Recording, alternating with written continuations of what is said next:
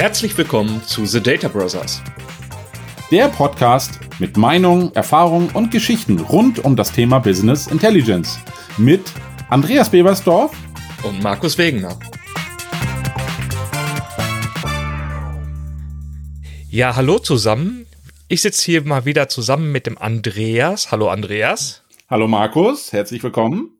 Und weil wir ja lange keine Folge mit Gast mehr hatten, habe ich uns einen Gast dazu geholt. Das ist nämlich der Michael. Hallo Michael. Hallo zusammen. Und ich glaube, da jetzt nicht jeder weiß direkt, wer der Michael ist, möchte ich dich bitten, dass du mal kurz sagst, wer du bist, woher du kommst. Und ich sage dann, worüber wir sprechen heute.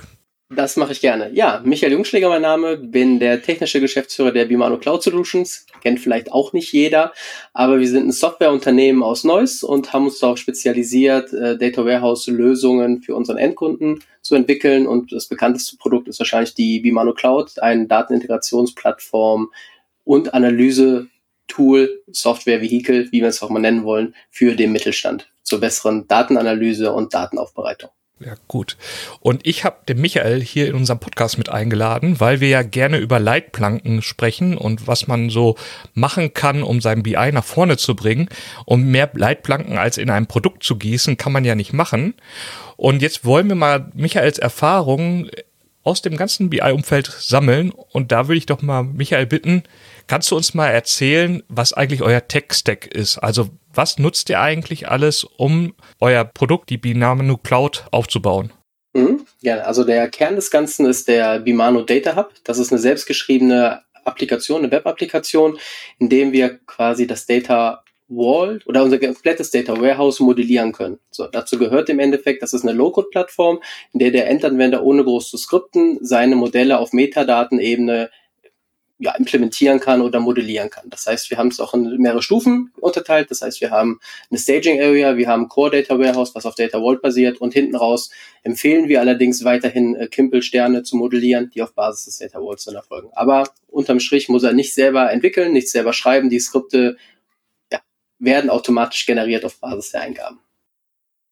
Und in welcher Form passieren die Eingaben dann? Wie, muss man sich das vorstellen? Also wir haben jetzt ja schon mal ein paar Punkte mitgenommen, dass wir eben eine komplette Datenintegrationsprozess haben mit einem Ladeprozess. Wir wollen Low-Code haben in dieser Form, aber dennoch muss ich ja irgendwie diese Metadaten reinbringen. Was nutzt ihr da?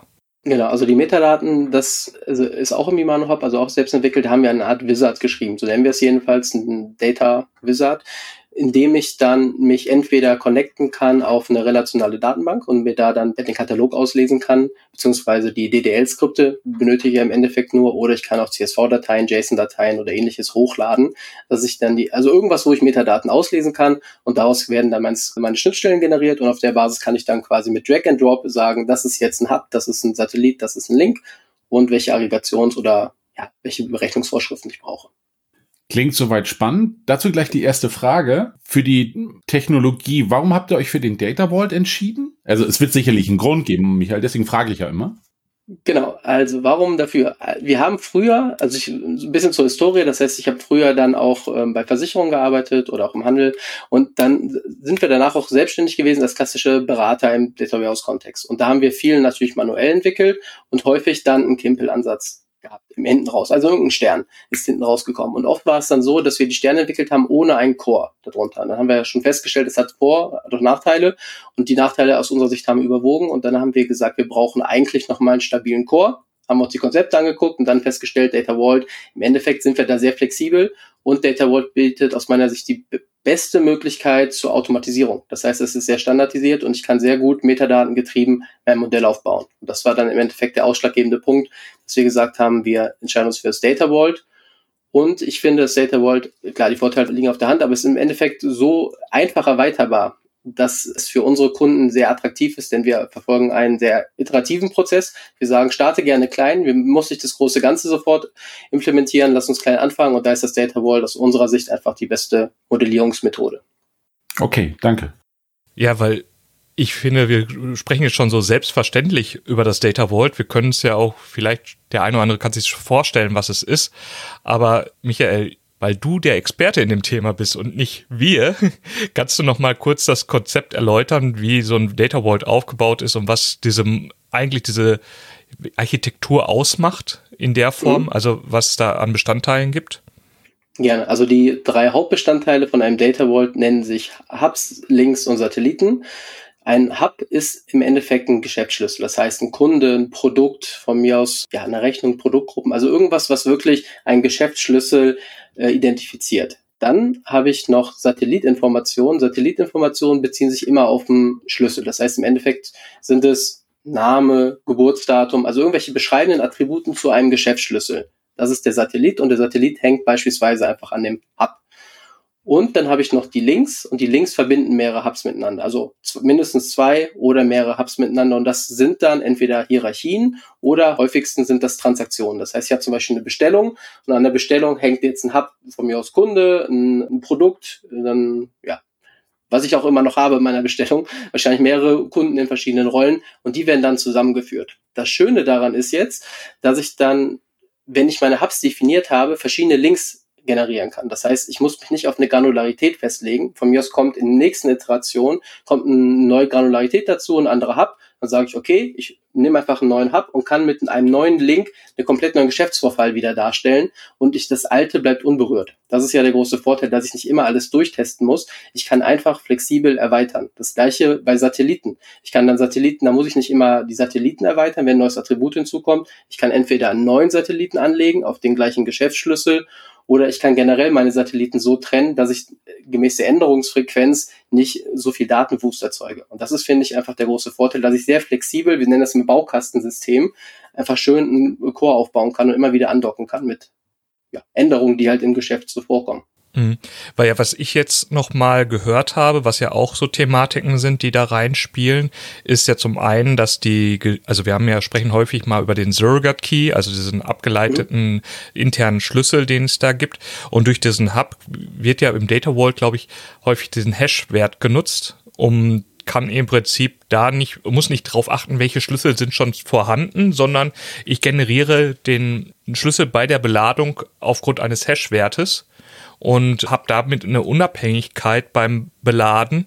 Und das soll ja, glaube ich, auch effizient für die Streaming-Daten sein oder IoT-Daten, was ja, ja, auch so ein Anwendungsfall ist, dass ich eben kontinuierlich Daten reinschreiben kann, ohne dass ich das überprüfen muss. Das andere Thema, was da ja auch reinführt, ist, dass ganz viel, also da musst du vielleicht auch ein bisschen noch Auskunft geben, dass ganz viel auf dem Konzept aufgebaut ist, zu historisieren, zu versionieren. Mhm also, dass ich alle Versionsstände da habe, aber erst dann, wenn ich das Sternschema mache, auf die Daten zurückgreife und sage, okay, unter diesen Business-Regeln erstelle ich mein Business Vault, also das, was das Sternschema beinhaltet, und da sollen meinetwegen die Kundennummern eindeutig sein. Oder ich möchte eben eine slowly changing dimension haben, dann modelliere ich so, dass es im Zeitverlauf ist.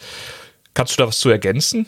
Ähm, genau, also im Endeffekt ist es so, wie du es gesagt hast, also das Grundkonzept ist wirklich, dass alles historisiert wird. Denn der Sinn des Ganzen ist ja beim Data Vault, dass wir jederzeit, also jederzeit zu jedem Zeitpunkt mein vorliegendes System wieder abbilden können. Das heißt, ich kann in dem Endeffekt sagen, gib mir den Stand von meinem Quellsystem zum Zeitpunkt X und dann kriege ich genau die Werte dazu. Es ist jederzeit reproduzierbar. Und auf der Basis habe ich natürlich dann jede Flexibilität hinten raus, meine Dimension aufzubauen. Also wir machen es in der Regel immer, dass wir drei Sichten haben in der Dimension. Das heißt die historisch korrekte Sicht, also wie war der Stand, als der, Daten, der Faktendatensatz geschrieben wurde, wie ist der Stand heute, nach dem heutigen Änderungen und wie ist er dynamisch. Das heißt, dass ich zum Beispiel mitgeben kann, in der Vertriebsdimension kommt es häufig vor, dass wir sagen, wie wäre denn mein Umsatz in diesen Regionen gewesen, hätten wir diese Änderung nicht durchgeführt zum Beispiel oder wie, wenn wir sie jetzt zukünftig durchführen werden. Also solche Sachen, dass man so ein bisschen rumspielt, mhm. dass wir immer auf eine Dimension drei Sichten haben und das können wir mit dem Data Vault halt auch immer recht gut machen. Aber Micha, vielleicht mal, also ich finde das total spannend, weil wir haben natürlich auch Kunden, die in dem einen oder anderen Segment unterwegs sind. Und äh, wenn ich mir das so anschaue mit der Binamano Cloud, stelle ich mir immer die Frage, für wen ist das? Also für wen machst du das? Weil du weißt ja, wir sind immer in diesem Power BI Umfeld unterwegs und ganz oft fällt ja bei uns immer das Wort Self-Service. Mhm. Und da stellt sich für mich jetzt die Frage für unsere Hörer dann auch, wo setzen wir uns an? Bin ich noch im Self-Service? Darf das derjenige auch selbst machen? Sagst du, der Fachanwender, der kann das alles selbst bewirtschaften? Oder sagst du, das ist doch schon eher formalistisch. Da müssen wir gewisse Regeln einhalten. Das sollte nicht jeder machen, wobei wir dann wieder bei einem Thema sind, das kommt durchaus vor. Wo gliederst du das ein und wo siehst du dann deine, deine Kundenbase? Mhm, genau, wofür, also für wen wir uns, also für wen wir uns wünschen, der es später mal nutzt. Das wäre im Endeffekt ein Controller, der sehr technikaffin ist. Denn wir sehen ja auch, also vor allem auch bei Power BI, da muss man ja auch anerkennen, einige Controller oder Power-User, die dann die Berichte bauen, die sind ja so tief in der Technik drin. Das ist ja schon äh, mehr als einige BI-Experten, sag ich mal, in der IT dann in der jeweiligen Abteilung. Und von daher sind das genau jemand oder ist das so eine Personengruppe, wo wir sagen, die sind eigentlich auch in der Lage, durch diese, durch diese Leitplanken, die wir setzen, auch ihr Modell zu modellieren, weil sie das quasi jetzt schon im Power BI machen. Aber grundsätzlich sind es einfach die Personen, die gerade anfangen, die jetzt gerade sagen, wir möchten gerne BI aufbauen, aber wir sind erschlagen von den ganzen Komponenten, die mir eine Azure bietet, die mir eine AWS bietet oder generell weiß ich gar nicht, wie ich anfangen soll. Dann sagen wir, hier hast du ein Toolset, das ist praxiserprobt, Best Practices, damit kannst du anfangen, wenn du die Schritte durchgehst. Und du musst nicht im Detail jede kleinste Logik vom Data Vault verstanden haben, nicht jede kleinste Generierung von der Fakten oder Historisierung in der Dimension. Das geben wir dir alles mit. Und das sind im Endeffekt diejenigen, die wir gerne adressieren Mhm. Haben natürlich, wie es dann so ist, wenn man Leitplanken mitgibt, auf der Gegenseite immer die richtigen Techies, die sagen, aber ich brauche 100% Flexibilität und ich möchte nicht eingeengt werden. Ich muss mich frei entfalten können. Das sind dann die anderen. Das muss ich allerdings sagen, das ist dann nicht unsere Kundengruppe. Aber genau diesen Self-Service-Ansatz, den verfolgen wir eigentlich. Denn wir möchten auch durch die Datenmodelle, die hinten raus entstehen, es möglichst einfach machen, jetzt auch jetzt zu Power BI, im Power BI die Datenmodelle aufzubauen. Denn teilweise ist es natürlich so, wenn ich sehr viele Quellsysteme habe, dann ist es schon herausfordernd, das Dataset so aufzubauen, dass ich vernünftig auswerten kann. Und da möchten wir quasi die Brücke schlagen und sagen, hier kannst du relativ leicht die Datenintegration vornehmen und dann hast du hinten raus nochmal einen deutlich höheren Ansatz an Self-Service bei der Berichtserstellung. Wie ist das denn? Wenn ich mir das Ganze vorstelle und denke jetzt daran, dass einer dieser Wizard vielleicht eine Modellierungskomponente nicht unterstützt, so wie ich sie haben möchte, gibt es eine Möglichkeit, so eine eigene kleine Custom-Komponente einzufügen, meine per Standard SQL ein Stück einzubinden oder ich weiß nicht, was im Hintergrund an Skriptsprache mhm. läuft. Ich, ich meine, der Andreas hat ja auch mal für einen gelben Arbeitgeber gearbeitet, wo es dann einfach immer mal wieder den Punkt gab, da konnte man doch eintauchen, konnte sagen, okay, an diesem Punkt mache ich eine Custom-Komponente, eine Skript Skriptkomponente, kann ein bisschen Ablauf reinbringen und bin aber trotzdem noch in den normalen Ladeprozess drin, drin aber kann doch noch individuell eingreifen. Ist das bei euch auch möglich? Genau, es gibt sogenannte User Exits. Da haben wir definierte Punkte, wo wir sagen können, hier kannst du dann doch nochmal eingreifen, wenn du wirklich komplett weg vom Standard möchtest. Wir empfehlen es natürlich nicht, aber grundsätzlich wollen wir die Möglichkeit natürlich geben. Denn irgendeine Sonderlocke findet man im Zweifel immer nochmal. Ja, genau.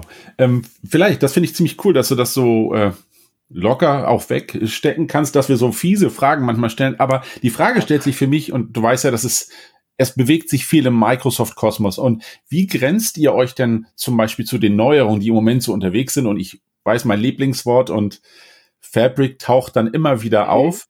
Und Michael, das ist ja wie immer, wenn jetzt der Kunde vor dir steht und sagt, Mensch, sind wir der Richtige, sind wir nicht der Richtige, machen wir es da, machen wir es so wo würdest du sagen, wo setzt du dann für dich denn wirklich die Grenzen und sagst, nee, also wenn ihr dann da unterwegs seid, dann macht es doch so, dann sind wir vielleicht nicht der Richtige, denn ein klares Wort für ja, wir sind der Richtige oder das passt nicht zusammen, ist ja auch mir tausendmal lieber, als zu sagen, wir würden immer passen. Ja, das ist ja, ja. immer schwierig. Ja, das ist, äh, sehr spannend. Wir hatten ich glaub, vor zwei oder vor drei Wochen genau die Situation beim Kunden. Da ging es auch, nehmen wir Fabric, weil wir auf der, weil wir eh den Microsoft Stack haben, oder können wir euch noch als Beschleuniger mit einbringen? Und dann haben wir uns am Ende auch tatsächlich dafür entschieden, dass wir nicht zusammenkommen können. Und zwar aus folgendem Grund. Dann fing schnell der Komponentenvergleich an. Also bei Fabric habe ich ja eine große Auswahl Einzelkomponenten. Und dann kam quasi, ich möchte gerne das haben, das haben, das haben, das haben. Dann müssen wir sagen, okay, in dieser Kombination, wie du das jetzt gerade zusammenführen möchtest, kriegen, das kriegen wir nicht abgebildet. Wir haben hier den Standard, aber diese Flexibilität geben wir dir nicht.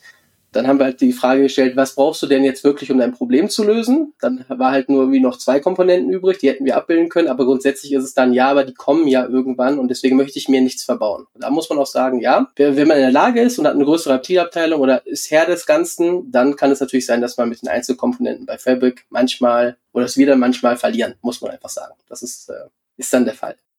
Ja, was heißt, ich würde das aber nicht als Niederlage bezeichnen. Also ich würde schon eher sagen, klar, dass man hier wirklich sagt, passt oder passt nicht. Das haben wir auch durchaus öfter, dass dann der Kunde entscheidet zu sagen, ja, wir haben aber ein Team, das kann jetzt eher Tool A. Ich, ich nenne jetzt mal keine Tools, du weißt ja immer, wie das ist. Mhm. Oder der andere lieber die Tools B, weil wir die Ausbildungsstand Stands äh, haben. Derjenige möchte das halt entsprechend nicht machen. Das ist ja auch immer ein Invest in etwas, was dort vorhanden ist. Ich wollte für mich nur oder für unsere Zuhörerschaft sicher abgrenzen, dass wir sagen, wo, wo kann man sich hinbewegen, wo nicht. Aber du sagst ja, diese Flexibilität hast du trotzdem. Aber was ich für mich mitgenommen habe, und das war, glaube ich, so ein Keyword als allererstes, Leitplanken. Macht ihr dann auch diese entsprechenden Workshops mit dem Kunden, dass ihr sagt, so, wir stellen euch das mal vor und was macht da Sinn? Wie sieht der Baukasten aus und wie kannst du ihn einsetzen? Bietet ihr sowas mhm. da an oder greife ich dem schon zu weit vor? Nee, nee, ja, das äh, wie bieten wir an. Also häufig ist es dann doch so, dass wir mit dem Kunden, ja, wir, wir, wir versuchen es nicht äh, POC immer zu nennen, aber meistens ist es dann so, dass wir so einen kleinen Use Case uns rausnehmen und den einfach mal schnell gemeinsam mit dem Kunden umsetzen. Das sprechen wir so von zwei Wochen, dass er dann seine erste Analytik-Anwendung quasi umgesetzt hat mit unserer Hilfe. Das heißt, wir leiten ihn da ein bisschen an, und im Anschluss haben wir eine Akademie, das, also wir haben hier Bimano Academy und dort sind dann auch Videos oder werden dann ab dem 1.2. auch die Videos dann nochmal drauf sein für den Bimano Hub, in dem der Kunde dann wirklich Video geführt jede Funktion nochmal durchgehen kann, hat dann nochmal Schulungsbeispiele, hat dann nochmal Unterlagen und jede Woche gibt es einen Live-Call. Das heißt, der Kunde hat jede Woche die Möglichkeit, bei uns in den Live-Call reinzukommen und dann konkrete Fragen zu stellen zu, ich habe ein Problem oder die Software macht vielleicht nicht das, was ich will oder ich komme hier nicht weiter, sodass wir direkt nah beim Kunden sind und das ist von Haus aus einfach mit dabei. Denn uns ist einfach wichtig, dass wir den Kunden verstehen und ja, ihm auch schnellstmöglich helfen können. Nichts ist frustrierender, als irgendwo zu hängen und nicht weiterzukommen. Das kenne ich noch zu gut aus äh, alten Projekten. Ja, wobei Deswegen ich versuche mir das entgegenzuwirken. Wir sind ja gerade eben ganz am Anfang mit der Technologie-Stack eingegangen und wir haben jetzt einfach von der Modellierungsseite gesprochen, was im Hintergrund mhm. an Technik schlummert, haben wir ja noch gar nicht angesprochen, wobei ich mich auch selber frage, ob es von relevant ist, weil wir haben ja schon mal gesprochen, dass die Binmanu Cloud ein Software-as-a-Service-Produkt ist und auch als Cloud-Produkt. Also ich biete ja im Prinzip eine Lösung an. Und wie ich es technisch umgesetzt habe, wäre ja schon fast weniger relevant. Letztendlich stellt ihr ja im Rahmen eurer Abonnements bereit, dass eben dieser Service genutzt werden kann. Ob dahinter zehn Datenbanken sind, was für Datenbanken, könnte ja egal sein oder kann egal sein. Auch da wieder den Überschwung zum Andreas bei seinem gelben Arbeitgeber, wo er mal war. Die hatten den Ansatz, die haben ein ETL-Tool geliefert und haben sich eigentlich versprochen, auf möglichst viele Datenbanken zu funktionieren, die als Grundlage dienen kann, so dass ich es einmal im Tool modellieren kann und bestenfalls sogar im Hintergrund Datenbanktechnologien switchen kann. Wobei Andreas bestätige mich, glaube ich mal, je nachdem die Spezifika der da hinterliegenden Datenbanken, vor allem bei den Analysedatenbanken, waren dann doch so speziell, dass man doch die Modellierung schon ähnlich anpassen musste, zumindest was das Ziel anging. Der Ladeprozess, also das Mapping, war eigentlich unabhängig vom Tool, bloß eben, wie es dann eben ins Ziel reingeladen ist. Oder Andreas, habe ich das falsch ausgedrückt? Oder möchtest du was ergänzen? Ich würde gerne was ergänzen. Ich fand das tatsächlich total spannend, wie du genau diesen Punkt ansprichst das, was uns da in der Vergangenheit bei unserem oder bei meinem Arbeitgeber quasi immer wieder vor die Füße fiel, war ja das Thema, wir haben eine Schnittstelle, die mehrere Quellen nutzen kann, beliebig viele, aber auch in Ziele unterschiedlichster Art gehen kann. Das Problem dabei war immer, ich nenne es mal den kleinsten gemeinsamen Nenner, ohne die Entwicklungsaufwände zu hoch zu treiben heißt für mich immer, es gibt immer irgendeinen Kompromiss, den man eingeht. Sei es, dass die Zieldatenbank, ich nenne jetzt mal als Beispiel vielleicht den Analyse-Services oder eben TM1, ich nenne es mal so, es war nicht schlecht, aber es fehlte immer so das letzte Quäntchen Feature, was das eine oder das andere hatte. Und was ich ja gar nicht möchte, ist, dass das mir fehlt, weil genau das hat meistens immer im Projekt gefehlt, dass der Kunde das wohl doch irgendwie benötigte. Und dann hat man immer so, ich nenne das mal Ausnahmen er, erstellt oder gebaut oder ganz verrückte Dinge und das möchte ich ja vermeiden. Aber um gar nicht auf den gelben Arbeitgeber so tief einzugehen, wichtig war dort immer, wir haben Schnittstellen gehabt, die halt die kleinsten gemeinsamen Nenner hatten und es gab halt immer so Dinge, die so semi-optimal waren und das will ich ja gar nicht. Ich möchte möglichst viel Flexibilität. Du sprachst das auch schon an, Michael. Ich möchte das in beide Richtungen. Sowohl, was kann ich anbinden und wenn ich mir das anschaue, was ihr dort alles anbinden könnt, wird ja alles kein Problem darstellen. Genauso aber auch das Ziel kann ja durchaus sein und bitte versteht mich nicht falsch, dass es nicht ewig Tabula bleibt, sondern es kann ja auch mal was anderes werden. Trotzdem wird ja dann das Ziel auch kein Problem darstellen. Also habt die um dann zurückzukommen, habt ihr ähnliche Probleme damit oder ist es bei euch eher so, durch die Freiheit habt ihr da mehr Möglichkeiten? Ich würde nochmal hm? eingrenzen. Ja. Weil wir, weil wir ja eben bei Bimano Cloud, so wie ich es verstanden habe, um eine Datenintegrationssoftware geht, ist ja diese, was wir häufig hatten bei uns mit dem TM1 oder mhm. mit der entsprechenden anderen Daten, dass es eine, wirklich eine Analyse-Datenbank äh, mit Importprozessen war. Das ist ja abgegrenzt. Also meine Frage ging dahin, müssten wir sagen, bei der Bimano Cloud kaufe ich mir einen ETL-Prozess und am Ende meinetwegen ein SQL-Endpoint, mit dem ich auf meine Daten zugreifen kann. Und alles andere ist eher Blackbox für den Anwender oder sollte Blackbox sein, weil wenn ihr euch entscheidet, ein anderes Speichermedium dahinter zu machen, dann soll es den Kunden nicht stören. Hm? Genau, also es ist so, wie du am Ende gesagt hast. also ähm, wir früher, als wir äh, früher sag ich mhm. schon, als wir mal angefangen haben, hatten wir uns auch genannt All-in-One-Plattform. Denn es ist wirklich so, wir bringen ein Backend mit und das ist die Snowflake. Das kann man ja ganz offen sagen. Das heißt, die Snowflake-Datenbank ist unser Backend. Da rollen wir unsere Daten aus. Wurden auch schon mal gefragt, könnt ihr das Ganze nicht mal noch auf einem SQL-Server, auf einer Synapse oder wo auch immer ausrollen? Haben wir gesagt, nee, wir machen das erstmal jetzt nur auf der Snowflake, weil wir die Konzepte gut finden und weil wir auch glauben, dass das der größte Mehrwert ist. Und du kriegst von uns die Instanz. Das heißt, du musst dich gar nicht darum kümmern, wie muss ich mal, wie muss ich das Sizing aufbauen, wie brauche ich eine Skalierung, User und Berechtigung. Das wird alles von uns gehostet. Das heißt, es kommt in der Service in ja, in Software as a Service mit. Und hinten drauf, da sagen wir allerdings, das Frontend kannst du frei wählen. Wenn du auch gar kein Frontend hast, bringen wir halt Tab Tableau mit. Sagen wir, das kannst du gerne nutzen, richten wir dir auch ein. Aber meistens ist es so, dass das Frontend im, beim Kunden immer vorliegt. Das heißt, er gibt schon die Wünsche und wir bringen alles mit bis zur Datenbank und dann haben wir da die Schnittmenge eigentlich. Und das war aber auch ein Punkt, muss ich dazu sagen, wo ich von dem Kunden gerade gesprochen habe bezüglich Fabric. Da war es auch so, da war die Datenbank, die Snowflake, leider auch nicht die erste Wahl. Und dann haben wir gesagt, okay, da müssen wir aber leider auch Abschnitte machen. Wir haben zwar alles im ANSI mehr oder minder geschrieben, aber diese paar Feinheiten, von denen du gesprochen hast, da nutzen wir natürlich auch die Spezifika der Snowflake, um nochmal ein bisschen ein paar Prozent rauszuholen. Mhm. Das ist für mich aber total okay. Das grenzt das ja zu dem anderen Arbeitgeber komplett ab. Um wieder das Beispiel zu nehmen, da waren möglichst viele Schnittstellen zur Quelle und zum Ziel. Und bei euch, wenn ihr dann aber klar sagt, diese Engine, was auch wirklich dann ja bedeutet, da habt ihr die Expertise, macht es für mich ja auch keinen Sinn zu sagen, wir nehmen dort eine andere Engine, weil das ist das, was ihr als Expertise habt und dann ist es auch der richtige Weg. Aber ich finde diese klare Aussage, wie du das einsetzt, ist für mich genau der richtige Weg und um das zu dem anderen, zum Ziel hin seid ihr natürlich extrem offen, weil das war bei dem gelben Arbeitgeber natürlich auch ganz anders. Der hat ja, wenn du so willst, eine All-in-One und hat gesagt, ich liefere dir alles, du musst dich eigentlich nur darum kümmern, dass du entweder das Reporting A oder B hast und du hast die entsprechenden Quellen, der Rest, der wurde dort gemacht und hier nehmen wir das Beste aus allen Welten und jeder kann sich dann am Ende entscheiden. Der einzige Baustein, den ich sehe, ist, du sagst, wir liefern das Thema Snowflake, wir liefern das entsprechende Bimano Cloud. Das kriegst du von uns, aber was du dann danach machst, ist deine freie Entscheidung. Das ist doch quasi für mich schon ja, eigentlich ziemlich viel Flexibilität, außer dass ich mich halt für den Motor entschieden habe, wenn ich das mal so sagen darf. Ja, und was mir dazu einfällt, ist einfach auch der Andreas Wiener sagt ja immer, ist das eine Ente? Also bei dem gelben Arbeitgeber kann ich richtig schwimmen, kann nicht richtig fliegen, weil es versucht eben alles zu können, hat sich nicht auf einen spezialisiert. Das haben wir ja jetzt hier durch die Leitplanken förmlich vorgegeben. Wir haben uns für eine Technologie entschieden und können sie komplett ausreizen. Und wieso es eigentlich auf diese Frage auch ein bisschen hingezielt habe, war eigentlich der Gedankengang, der Andreas hier im Call hatte mir einen Beitrag geteilt teilt und hatte gezeigt, wo eben wieder ein Battle war, vom wegen Gegenüberstellung Snowflakes zu Databricks. Und ich finde, diese Vergleiche hat immer jemand im Hintergrund einen Gedanken und sagt, ja, okay, wir, wir sind besser, wenn wir folgende Annahmen treffen.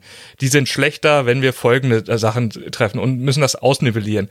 Letztendlich geht es mir aber bei der Bimano Cloud ja darum, dass ich sagen könnte, es ist mir egal, was dahinter steckt, weil wenn tatsächlich mal Snowflake auf einem absteigenden Ast ist, dann wird sich der Hersteller Bimanu darum kümmern, auf die nächste Technologie umzusatteln und im Prinzip läuft ja mein mein Service weiter und ich kriege einfach irgendwann mal einen anderen SQL-Endpoint, in Anführungszeichen, das merke ich vielleicht gar nicht mal, und habe plötzlich eine ganz andere Technologie dahinter. Und das finde ich ja gerade so spannend, dass man da auch ein bisschen äh, switchen kann. Was einem aber im Prinzip klar sein muss, ist, was alles in diesem Service enthalten ist und dass es eben nicht nur ein ETL-Werkzeug ist, weil genau diese Problem habe ich auch immer beim Vergleich von Power BI, wenn man sagt, Power BI wäre jetzt nur ein Visualisierungswerkzeug. Das ist einfach zu kurz gefasst und eben bei diesem Vergleich dieser verschiedenen Werkzeuge ist das schwer. Jetzt wo Andreas gemeine Fragen ansprach, hau ich noch wieder eine raus. Gibt's ja. denn was, was du, wo du meinst, wo du ein bisschen sagst, ach, das ist nicht so gut an dem Data Vault? Gibt's irgendwo, wo du sagst, ah, also ich habe ja den einen oder anderen schon mal gehört, der gesagt hat, ja, wir haben Data Vault eingeführt und ich war nicht so glücklich. Im Detail weiß ich nicht, warum ja. sie nicht so glücklich sind, aber so ein paar Sachen, wo du sagst, oh, das tut echt weh manchmal.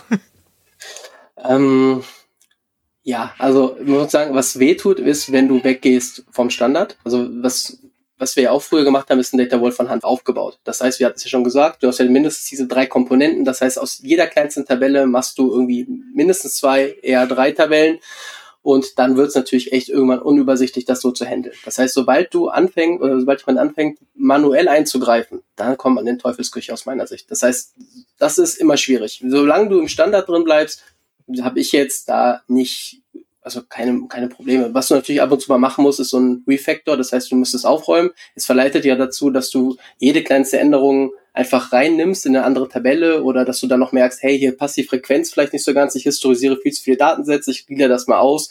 Das kommt so nach und nach, dass man da natürlich noch ein bisschen was rausholen kann und einen Refactor machen muss. Das hat man dabei, aber ich finde, bis man zu dem Punkt kommt, dauert's lange. Also ich glaube, der größte Punkt ist, wenn ich manuell rumfummel, dann äh, komme ich schnell in Teufelsküche.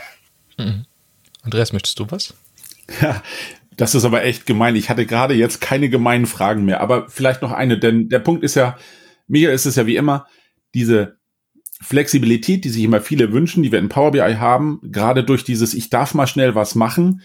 Ich sehe das ja bei dem Data Vault so, und das ist das, was uns manchmal Kunden widerspiegeln.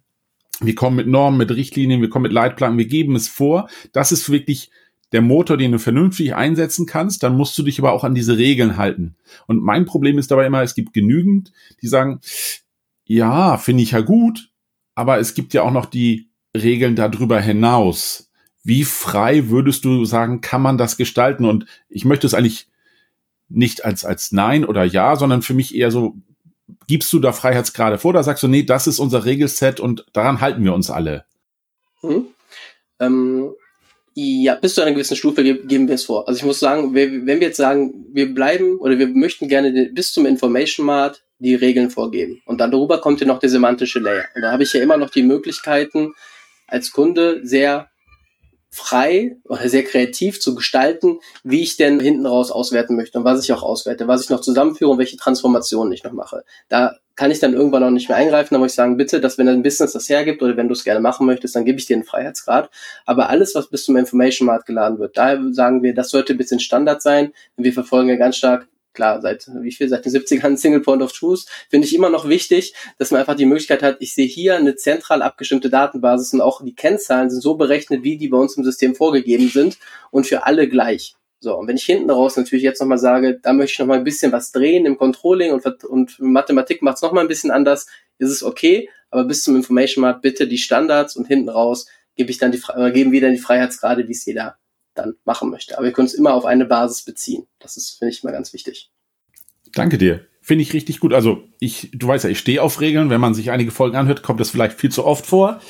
Aber vielleicht noch ein letztes, also was ja auch oft immer ein Thema ist, dass der Kunde sich danach fragt, jetzt habe ich das Ganze, jetzt habe ich tolle Berichte, aber wo kommt diese Kennzahl her? Also im Sinne von Lineage, mhm. Dokumentation, ist das bei euch auch in irgendeiner Form mit berücksichtigt? Ja, also genau bis zu diesem Information Mart, da haben wir, wir haben die Requirements, eine zentrale Plattform, in dem ich dann auch quasi die ganze Modellierung meines Information Marts mitgebe und da muss ich definieren, Was ist die Kennzahl? Und eine Kennzahl, da gibt's halt auch wieder Regeln. Äh, da kann ich halt eine Kennzahl ist unique. Das heißt, wenn ich jetzt sage, das ist mein Nettoumsatz, dann kann ich den einmal definieren und einmal sagen, wie er berechnet wird. Wenn ich den Nettoumsatz ein bisschen anders darstellen möchte, berechnen möchte, dann muss ich ihn noch anders nennen. Das ist, das stört einige, dass man nicht sagen kann, das ist immer mein Nettoumsatz, aber wenn er anders berechnet wird, ist es halt eine andere Kennzahl. Das ist äh, leider unser Standpunkt und so ähm, ist es dann. Aber da kriege ich genau raus, bis zur Quelle, das heißt, wie ist die Berechnung und das sehe ich dann, kann ich dann nachverfolgen. Und wird auch historisiert natürlich dann, wenn ich was erweitere. Ja, cool. Ja, genau. Damit haben wir ja schon mal gezeigt nochmal, wie es eigentlich sein kann, wenn man über diese Leitplanken nachdenkt, dass man solche Sachen auch in Produkte gießen kann. Diese Abgrenzung zu Fabric, ich, ich bringe sie einfach nochmal mit rein, ist einfach, dass wir zwar in beiden Plattformen einen Low-Code-Ansatz haben, aber das natürlich innerhalb von Fabric sehr viel weniger in dieser Architekturdenke vorgegeben ist. Da muss man sehr viel mit arbeiten, mit Arbeitsbereichen. Was mache ich für Komponenten? Nehme ich diese Lakehouse-Komponente, wie sie sie im Fabric nennen, oder nehmen wir die Warehouse-Komponente, bis ich dann hinterher zu meiner Goldschicht komme, wenn wir in dieser Medaillenarchitektur bleiben, wo es dann im Prinzip das Star-Schema nach Kimball drin ist. Bei euch, wenn ich es rausverstanden verstanden habe, habe ich ein Plattform ist nee, ein Software as a Service Produkt, wo ich, ich meine Datenquelle anbringe. Ich weiß sofort, dass wenn ich dann anfange mit zu modellieren, ich die Daten Richtung Core Data Warehouse bringe und erstmal strukturiere und speichere und archiviere und muss mich gar nicht drum kümmern, wie ich diese Komponente anlege. Das passiert über den Low-Code-Ansatz. Danach kann ich darauf einen entsprechenden Business Vault aufbauen, wo dann eben auch das Stair-Schema drin ist. Es gibt noch andere Vaults. Wir haben eben schon den Information Vault gehört. Irgendwann müssen wir mal eine Folge machen, wo wir auch diese Begrifflichkeiten alle klären und haben dann den Ansatzpunkt, wenn ich die Daten dann meinetwegen in einem anderen Visualisierungstool direkt visualisieren kann oder eben in deren Analyseschicht hochladen kann und auswerten kann. Das soweit mal zusammengefasst. Ich hoffe, das sieht auch seht auch ihr so, dass wir heute darüber gesprochen haben und dass wir das sehen und als auch Ab Abgrenzung. Und ich glaube, Andreas, wir sind so langsam bei den drei Dingen für den Nachhauseweg. Siehst du das so? Ich finde es mega cool. Also wenn wir uns abgestimmt hätten, ja? ich habe tatsächlich keine Fragen mehr. Ich muss gestehen, ich glaube, Michael, wir haben dich heute nicht gegrillt. Wir haben äh, viel Information bekommen. Also hat mir gefallen. Ich finde es auch gut, dass du da klare Grenzen hast. Und wenn ich dann vorgreifen darf, ich würde mich total freuen, wenn du heute die drei Dinge für den Nachhauseweg für dich unseren Hörern mitgeben kannst. Also feel free, drei Dinge, die du meinst, die man sich unter das Kopfkissen packt, merken sollte oder einfach nur, damit man weiß, ah, da war jemand, da gibt's etwas. Okay, drei Dinge, die man mitnehmen kann. Also, was ich gerne mitnehmen möchte, ist, Datenprojekte sind nicht unbedingt immer zum Verteufeln. Das heißt, sie können auch einfach schnell umgesetzt werden und ich kann richtig Mehrwerte damit ziehen. Zweitens, leider muss ich oder ist es sinnvoll, Standards und Regeln einzuhalten, um wirklich zum Ziel zu kommen. Das ist, ist auch mein, mein Ding. Und trotzdem immer ein bisschen Individualität behalten. Wir sind keine Maschinen, ein bisschen Individualität hinten raus ist immer wichtig, aber der grobe Kern, 80 Prozent mindestens, sollten standardisiert sein. Boah, cool. Und noch vielleicht ein Punkt, es macht wirklich Spaß, mit Daten zu arbeiten. Wir sollten, mehr, wir sollten noch mehr Firmen im Mittelstand machen. das kann man sich auch mitnehmen. Ja, sehr gut, sehr gut. Ja, dann danke für deine Zeit und bis zum nächsten Mal. Ciao. Danke für die Einladung. Ciao. Das waren The Data Brothers. Wir hoffen, dir hat diese Folge gefallen. Hinterlass doch eine positive Bewertung, egal wo du uns hörst. Abonniere den Kanal, um keine weitere Folge zu verpassen. Bis dahin, alles Gute von Markus und Andreas.